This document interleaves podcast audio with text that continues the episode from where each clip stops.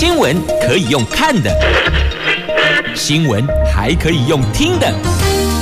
亲切的早安问候，专业的新闻分享，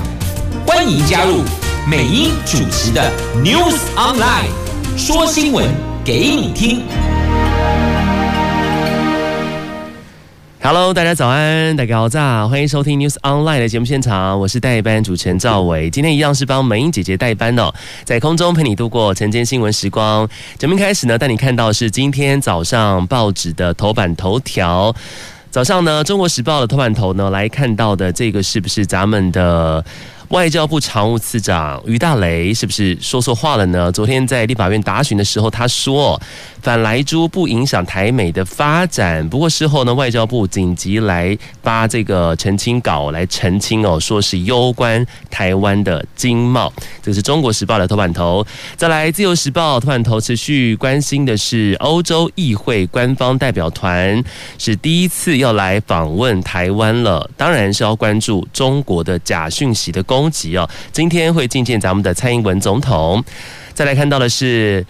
经济日报的头版头条，这对冲基金传出联手做空台股吗？这是有立委爆料哦，因为前阵子呢，包括了狙击面板、航运族群，现在呢盯上了谁呢？盯上了咱们的半导体哦。政企局说会进一步来做了解。再来看到联合报的头版头，持续关心的是 COP26，我们地球的气候变迁哦。这个标题写到说呢，这甲烷减排啊，由百国来签署哦，预计的目标是二零三零年之前要来降三成哦。我们来看一下详细的新闻内容。有一百多个国家呢，响应了美国跟欧盟的倡议哦，就是在二零三零年之前呢，要把这个甲烷的排放量减少到比二零二零年水准还要低百分之三十哦，这是目前他们定的目标。当然，主要是来解决导致气候变迁的主要问题之一哦。好，但你看到那甲烷呢，其实它是仅次于二氧化碳的第二大温室气体哦，但是吸收热能的能力呢，是比二氧化碳高的，在大气当中哦。分分解的速度也更快，代表着呢，降低甲烷排放呢，是可以对控制全球暖化产生快速的影响的。那代表我国前往参加这次气候峰会的行政院能源及碳减碳办公室的副执行长林子伦他说，这个倡议呢，对咱们台湾的直接影响呢是有限的哈，因为主要规范是天然气的生产国家，那咱们台湾呢是天然气的进口国，还是要注意呢，造成间接的影响了哈。不过呢，他还是说到说甲烷呢确实是重要的议题哦，甲烷泄漏呢造成的暖化可能是二氧化碳的二十倍之多。他同意说，包括台湾在内呢，全球应该要减少对于天然气的依赖，但是呢，为了要达到这个二零二五这个非核家园的目标哈，这个执政当局呢就规划的能源的配比是百分之五十是要靠天然气发电的哟。也因为呢要增建这个三阶啊四阶啊，引发了像是最近的议题，像是破坏藻礁啦，或是珊瑚礁等等的争议哦。所以珍爱藻礁的公投呢，领衔人潘忠正就说了，台湾应该思考。是否调整天然气发电的政策？行政院也表示说呢，为了要呼应国际的气候倡议哦，这未来能源部门呢将会强化运输管线定期更新维护，然后呢建置及时易散的监控设备。好，同时我们来看一下这个国际间的报道哈。路透报道说呢，这个美国总统拜登啊，他说啊，这全球甲烷承诺最初哦是在九月宣布之后啊，在二号在苏格兰。格拉斯哥举行的联合国气候变迁纲要公约第二十六次缔约方会议，就是所谓的 COP26 启动。那目前呢，签署国甲烷排放占全球将近一半哦。那这些国家国内生产毛额，所谓的 GDP 占全球百分之七十。所以拜登就说了，今天我们承诺在二零三零年之前的要来共同把这个甲烷排放量减少百分之三十哦。他说我们可能会超过这个目标。将促进呢经济发展，然后替公司节省支出，减少甲烷外泄，来捕捉甲烷转换成为新的收入来源，并为我们劳工创造薪资优渥的工作。这个是美国总统拜登的一个说法。那新签署国呢，包括最大甲烷的排放国之一是哪里呢？就是巴西了。那全球甲烷承诺呢，现在包含全球十大甲烷排放国的其中六国，分别是美国、巴西、印尼、奈及利亚。巴基斯坦跟墨西哥，他们都有签署哈，这个是全球十大的这样排放国的其中的六个国家。那想说，诶，为什么没有全签呢？哈，因为其中有些国家是没有签的，包括了中国、俄罗斯、印度跟伊朗，虽然是名列。前十大甲烷排放国，但是尚未签署这项倡议，然后澳洲也不愿意加入哈，这个是有赖他们继续来协商了。因为一旦签署之后呢，你就必须要做到，那可能会对他们国家的一些包括了相关的工业发展造成影响，怕会影响到经济哦。所以其实有时候在这个解救气候变迁问题的时候呢，跟所谓人类的经济发展上面呢，必须要取得一个平衡哦。现在全球。有上百个国家正在开会哦，然后希望能够解决全球暖化跟气候变迁的问题。那这个相关的新闻呢，每天其实报纸上面都会来报道哈。这是来自于 COP26，今天联合报今天的头版头条的新闻消息。接下来带你关心的是《中国时报》的头版头条的新闻呢，跟反莱猪有关。外交部常务次长于大雷昨天在立法院答询的时候说，莱猪不是台美之间的唯一议题哦，单议题呢不会影响到台美的多元发展哦。不过后来外交部呢随后呢就发澄清稿来澄清，表示说，禁止合乎国际安全标准的美国猪肉进口公投。如果通过的话，势必严重会冲击台美之间的经贸关系，伤害台湾的国际形象、信用。哈，那看到昨天呢，国民党立委杨琼英他就说啦，这个苏奎哦，苏贞昌说呢，反莱猪啊就没有办法进入 CPTPP。但是他说，CPTPP 里面根本就没有美国。他说，难道美国会去管这十一个国家吗？好，针对这个说法呢，于大雷昨天回应说，美国虽然不是 CPTPP 的成员国，但是呢，它跟这里面十一个成员国有很强的伙伴关系哦，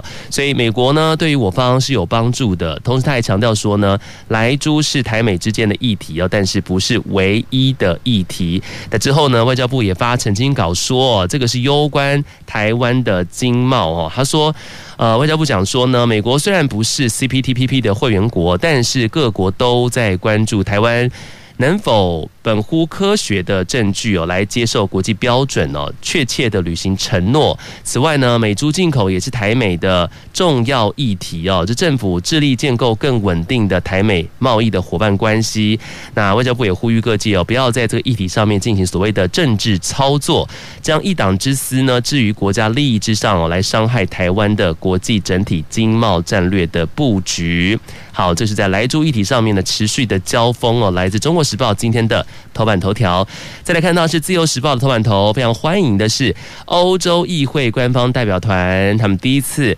来访台湾哦，关注中国假讯息的攻击，今天会觐见咱们的蔡英文总统。好，这个是欧洲议会。外来势力干预欧盟民主程序特别委员会这个代表团呢，昨天抵达台湾访问，那成员包括了有七位跨党派的欧洲议会的议员。特别委员会的主席古斯曼他说：“我们非常高兴来到台湾哦，支持我们的朋友。”那古斯曼一行拜会行政院长苏贞昌的时候，强调说，访问团来自不同的政党，那共同目标呢，就是同心协力来支持台湾的民主。好，真的非常。欢迎啊，跟咱们台湾的民主跟自由站在同一阵线的国家持续支持台湾。你会发现呢，在疫情过后的这些日子以来呢，台湾的在国际上能见度大增哦，包括跟欧美的很多国家的互动呢，更是比以往还要多非常多哈。那外交部也说呢，这个是欧洲议会史上呢第一次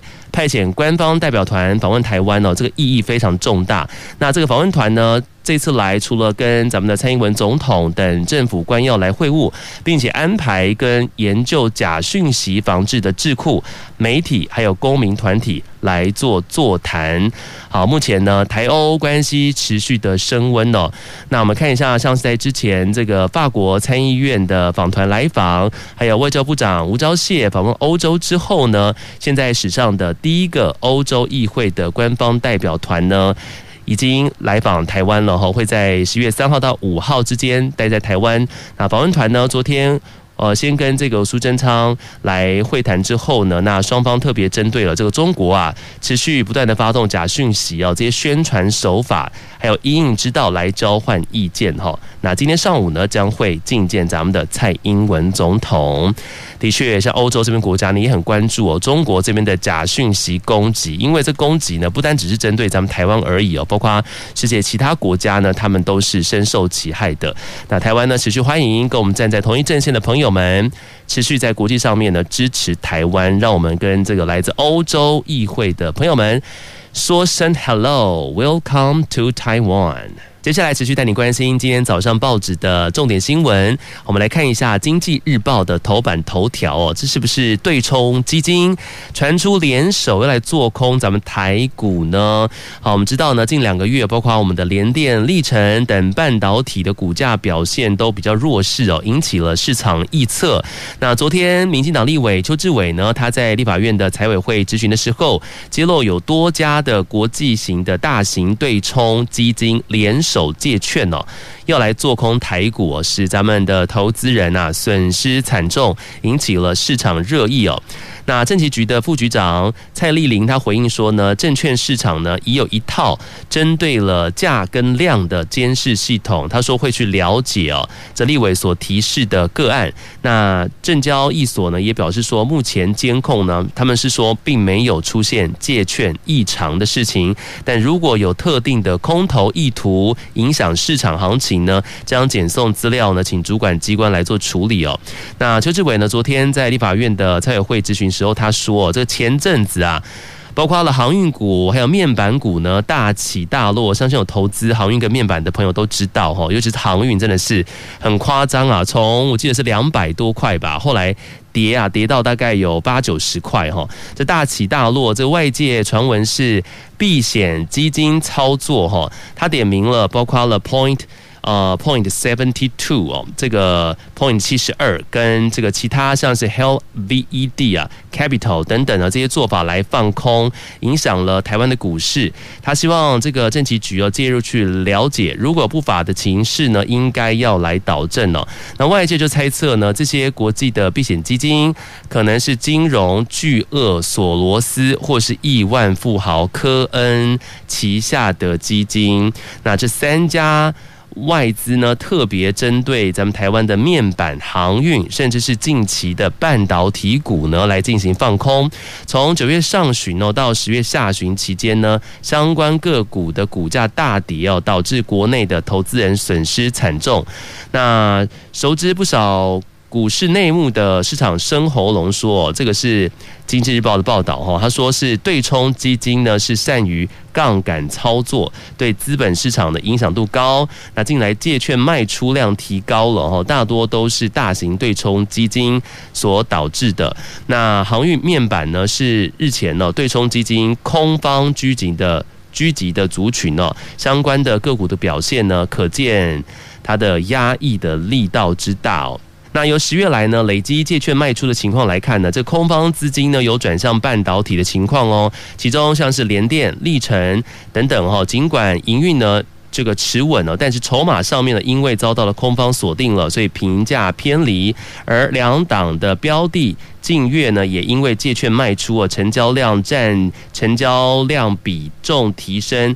而被证交所呢列为是注意股了。所以就有市场人士指出啊，在过去国际对冲基金狙击其他股市的时候呢，其他国家都是政府出面来对抗，所以建议咱们的台湾政府也必须要有所作为才行哦。这是来自《经济日报》的头版头条，持续的关注哦，是不是对冲基金呢？要来联手做空咱们的台湾股市呢？好，另外看到的新闻消息来自《自由时报》的头版的版面呢，哇，这个可以算是中国非常严重的官场丑闻呢。这标题写到说呢，这个彭帅自曝哈与中国前副总理不伦，哎，这边也特别澄清一下哈，这个彭帅呢不是我们台湾听众认知的我们的那个彭帅哈，彭于晏哈，这个彭帅呢是中国的女网名将，她是一个女生，她叫做彭帅哈。那传出呢跟前中国的这个副总理呢发生了不伦的关系哦，中国女网名将彭帅呢，她之前在二号的时候的深夜。就是突然呢，在微博上面发文哦，他自曝呢跟前国务院副总理张高丽发生过不止一次的不伦关系，而且这张高丽的妻子康杰显然也知道这件事情。那彭帅他说呢，这个张高丽啊逼他发生关系，然后呢要求保密哦，但是他说呢，玩玩想不要就不要哈。然后他也说，他没有任何的录音或是录影等证据。不过他说呢，即使是以卵击石，他也会说出事实。好，你要知道，其实这个中国的女网名叫彭帅呢，他其实在中国的关注度还蛮高的哦。他在微博的粉丝呢，有将近有五十七万人。他在上面呢发了这篇文章之后呢，引起了高度的关注哦。但是完全不意外，你知道吗？在二十分钟之后。就火速被消失了哈，这文章啊全部被删光光啊，相关的讯息呢也都查不到了。目前网络上所见呢都是网友备份的截图。那彭帅这两个字，这个关键字呢显然已经成为了中国网络的禁词，在微博呢是没有办法用名字来搜寻到他的账号哦。那中国网友呢就说啊，这个是他们的重大国家级丑闻哦。那尽管官方大举的封锁，但是你知道吗？我觉得还蛮好笑的哈。中国网友呢就改用彭于晏帅，彭于晏长得又高又帅，用这样的一个方式呢来去影射这次的这个议题哈。因为毕竟彭帅这两个字完全被中国他们网络上面封锁了，你没有办法搜寻跟查到任何关于彭帅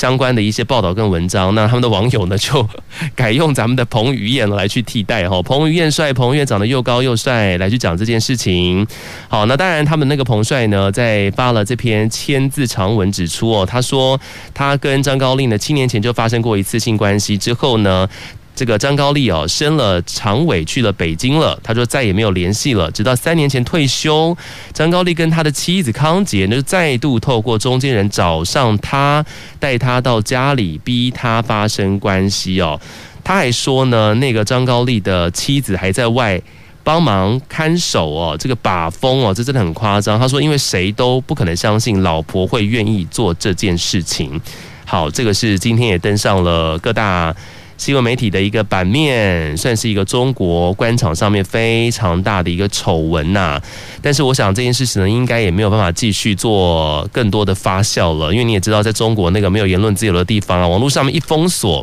你完全查不到任何关于这个新闻，或是说他这个本人哦，他发文啊，或是他相关的一些言论内容，通通都被删光光了。接下来持续带你关心是《经济日报》的头版的版面，这个新闻呢是跟囤房税二点零修法有关系哈，赶快来修法哈，因为现在的房价还是居高不下。不过咱们的财政部的部长苏建荣他说，这囤房税不是万灵丹哈。这立法院财政委员会呢昨天有再度的协商这个囤房税二点零的修法，那财政部长苏建荣他就说呢，这个囤房税不是。解决高房价的万灵丹哦，那这个最后在版本众多难以聚焦聚焦的情况之下呢，建议是择期再审哦。不过他说承诺会在三个月内提出修法评估报告，包括了非自住住家税率的天花板百分之三点六，是不是要再调高的可能性哦。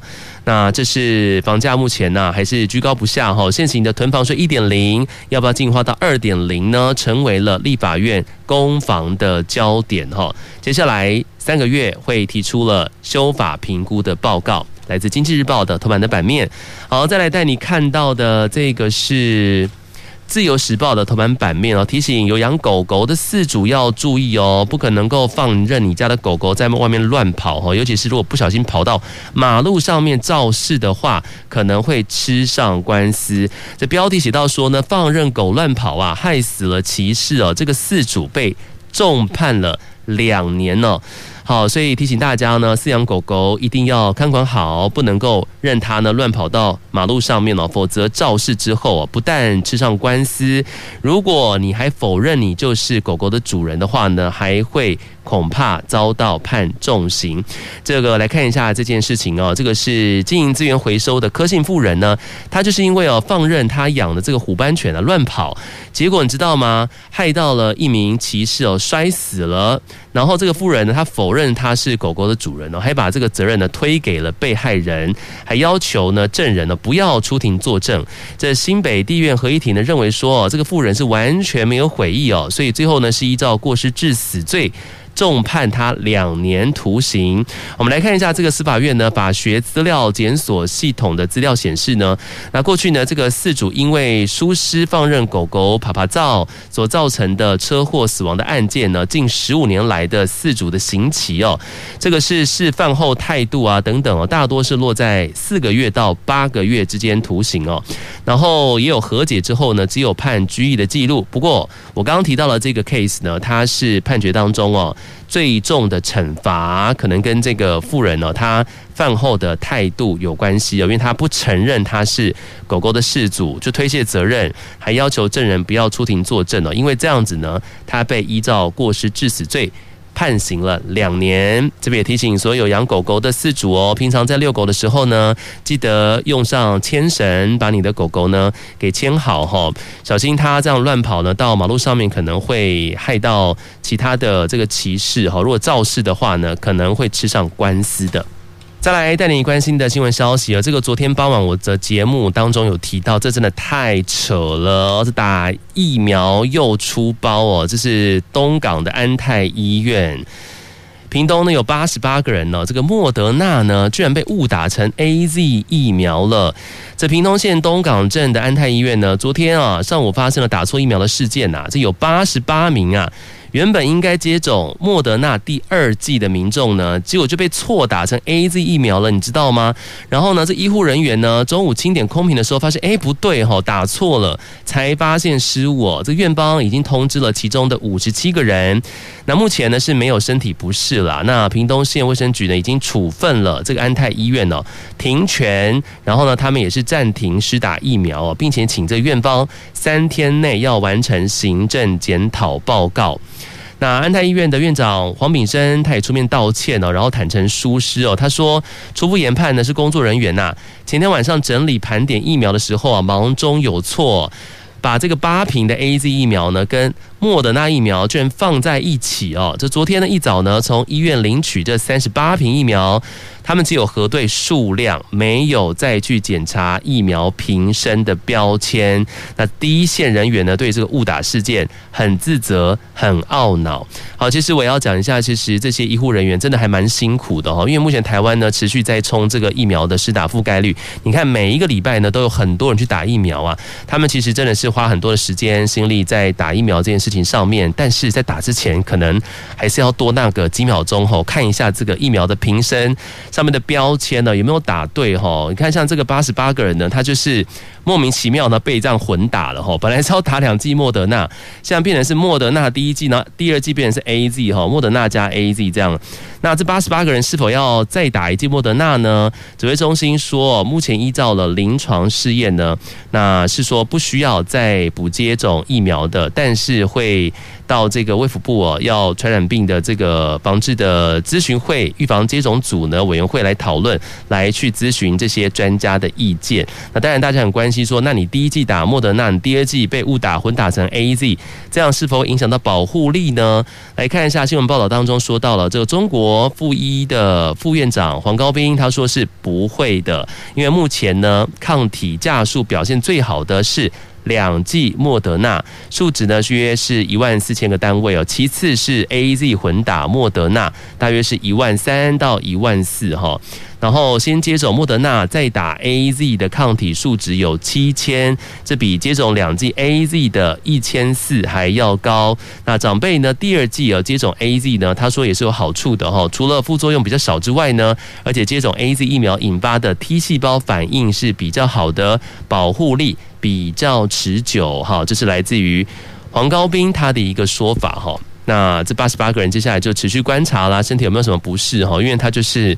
在这个乌龙事件当中呢，被混打了，就是莫德纳加上 AZ 疫苗。接下来带你看到的是联合报的 A 六版面。这春节返乡检疫，昨天不是提到的是十加四吗？不过现在订房是不是传出大乱了呢？因为呢，这印度、英国、缅甸这三个国家呢，也松绑比照了。这个防疫旅馆的电话被打爆，业者就说呢，这多出四天，请问谁来住？哈，我们来关心一下这件事情的变化。好，指挥中心呢之前有调整了春节返台居家检疫的措施嘛，哈，然后从非重点高风险国家呢回来台湾呢入住防疫旅馆呢，从十四天缩短成为十天，然后另外四天呢是可以返家居家检疫的。昨天再宣布了哈，这印度、英国、缅甸这三个呢本来被列为是重点高风险国家，后来是移除了。换句话说呢，也是从这三个国家回来啊。都是比较是十加四的防疫的措施，但是呢，这个措施呢已经导致订房大乱了。这防疫旅馆电话，很多人打电话询问呢，那许多早就已经订好房的旅外的国人，紧急哦，这个缩短订房的时间哦，这业者就很焦急的问说，那后来多出的这四天呢，反而变成空房，他们这个担心说，那怎么办呢？哈。那这次的返乡客呢，预估会有大概四万人哦。不过防疫旅馆的房间数呢，新闻报道联合报是说才超过三万呢。在交通部长王国材昨天说呢，这个目前全国预估有三万一千间的防疫旅馆的房间数。那春节返乡的旅客呢，预估是有四万人。这确实存在有差额，但是改成十加四之后呢，这需求面可能会降低。这观光局长张其聪他也说。这原本十四天的措施呢，一家旅馆一间房间一个月哦，只能够接两梯次，但是现在改成是十天之后呢，你反而一个月可以接三梯次哦，这量能是可以增加的。不过有不少的防疫旅馆业者却认为说呢，这个政策看似很惠民哦，但是不仅没有任何的科学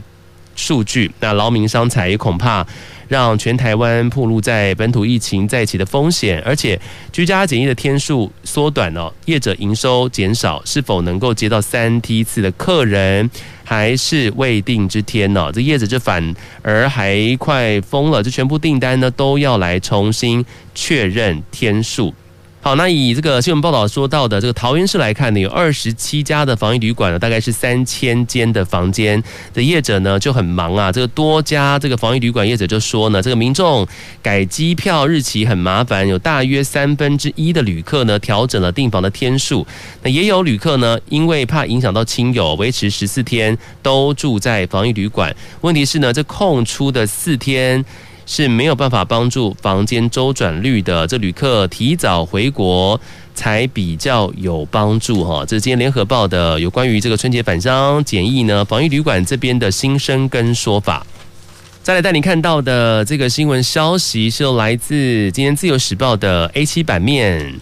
财经新闻消息，晶片荒加上了新应用带动哈，明年。台湾的半导体的产值呢，预估会增加百分之十二啊。这个今年全球半导体呢，掀起了晶片缺嘛，然后价格都上涨，也带动了半导体呢全年产值达到了五千五百零九亿美元，折合台币呢是十五点四兆元的年成长百分之二十五点一，也创下了新高。这工研院呢就预估哦，在明年全球半导体的产值呢将持续成长百分之十点一哦，达到了六千零六。六十五亿美元哦，那其中咱们台湾的半导体的产值呢，将达到新台币四点五兆元的新高水准，这年成长百分之十二，这幅度呢是超越了全球，并且连续三年达到两位数的成长幅度，这是一个好消息，希望能够继续的成长哦。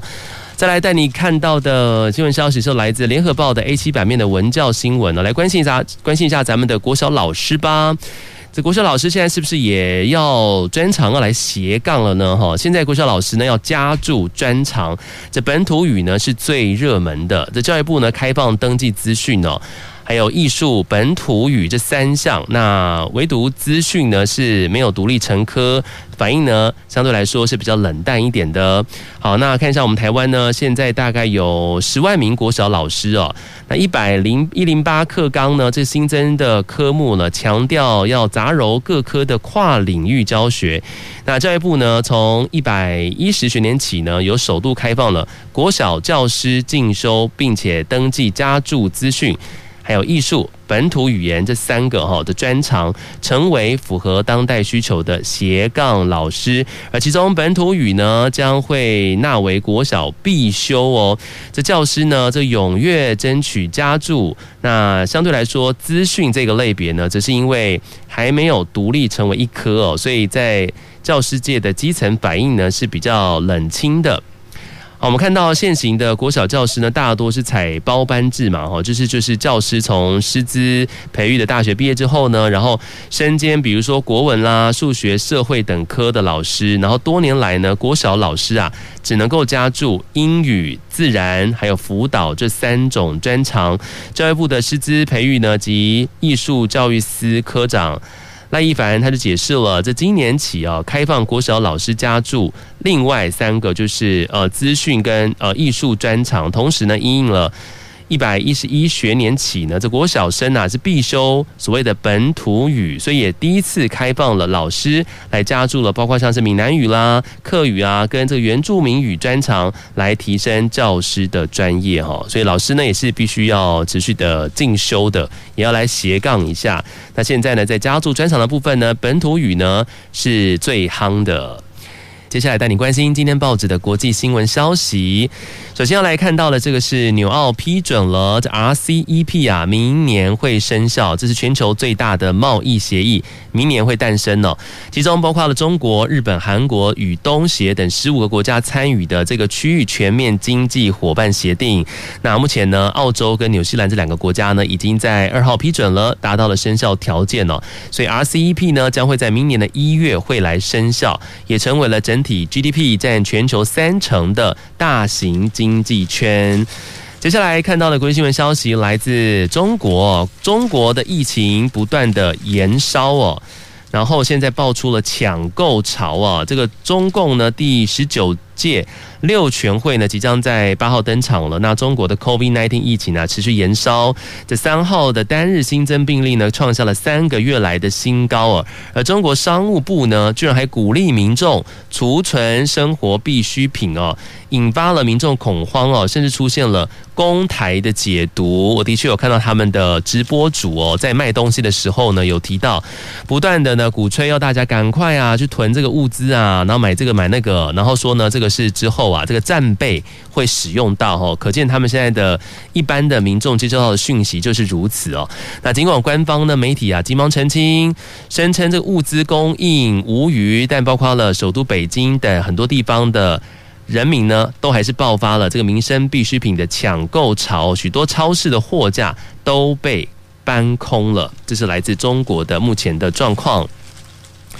再来关心一下美国的选举吧，哈，这个目前呢，全美有多州啊。在进行这个二号的时候呢，举行了包括州长啦、市长啊、地方首长的选举。那其中维吉尼亚州呢，选举变天哦，这由共和党呢拿下了州长跟州议会多数席次，而向来为民主党票仓的这个新泽西州哦，这个民主党呢也在州长选举呢陷入了苦战哦。那维州州长选举呢，不仅是明年其中选举试水温，也被视为是对拜登总统施政将近一年来的公投啦。所以《纽约时报》就说了，这个选举结果让民主党人相当惊讶，因为州长变天哦。接下来这个州长，这个是市长的选举哈，只是令台湾人相当的惊喜哦，不是惊讶。这个是美国的波士顿的新的市长即将要出炉了，那谁当选呢？就是我们台湾裔的吴米。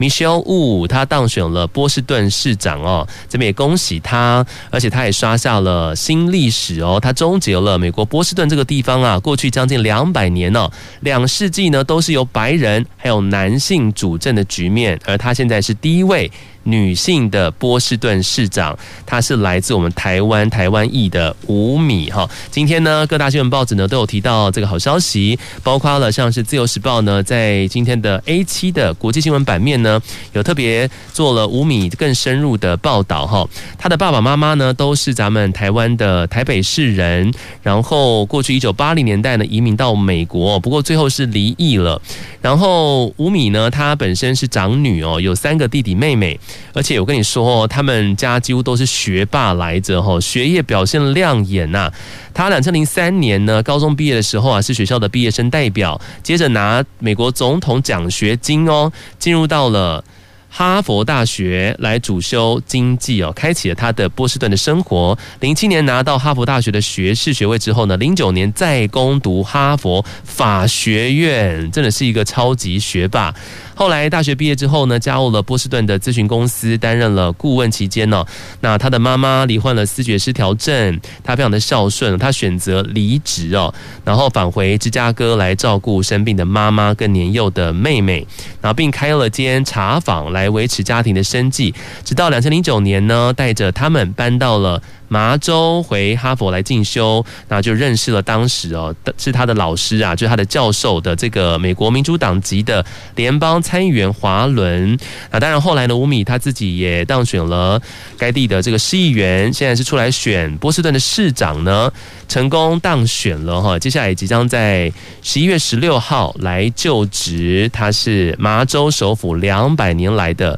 第一位。女性首长，这边也特别恭喜她。今天呢，各大报纸呢都有报道关于 Michelle Wu 相关的新闻消息。今天早上呢，感谢你的空中收听跟陪伴。这个礼拜呢，赵伟都帮美英姐代班呢，会在空中陪你度过晨间新闻时光。祝福你今天有一个愉快美好的一天。